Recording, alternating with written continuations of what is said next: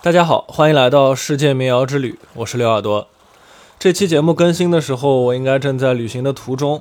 那这次出去的时间比较长，来不及把这段时间民谣之旅的内容都提前录好，所以给大家准备了几期番外篇。这些番外篇的内容是我的一个纯音乐创作项目，叫做写声，写作的写，声音的声。里面有我在上一次旅行的途中创作的纯音乐，以及一些简单的创作笔记。今天给大家带来的这首曲子叫做《最终入海》。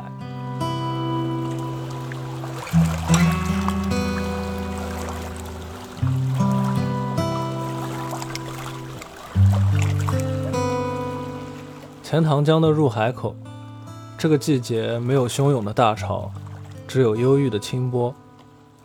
这里不是景区，没有几个游人。傍晚层叠的云层下。孤独的小船拴在消波块上，等待着船夫。一块牌子吸引了我的注意，上面罗列出近几年一些人在这附近被潮水卷入海中丧生的事件，以警示后人注意安全。牌子上没有他们的名字、照片，只有事发的日期和他们的结局，无非是失踪或者死亡。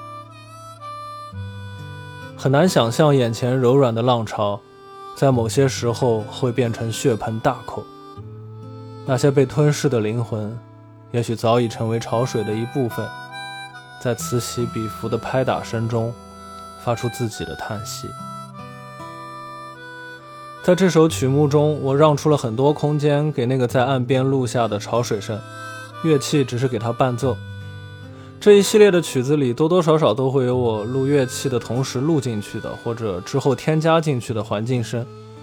但这是唯一一首让环境声做主声部的，因为我猜，这浪潮想要表达的，会比我的音乐还要多。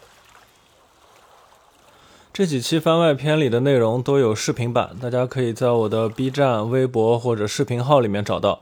里面有很多旅行途中拍摄的风景和我当时在那里演奏的影像。那接下来给大家完整播放一下这首曲子。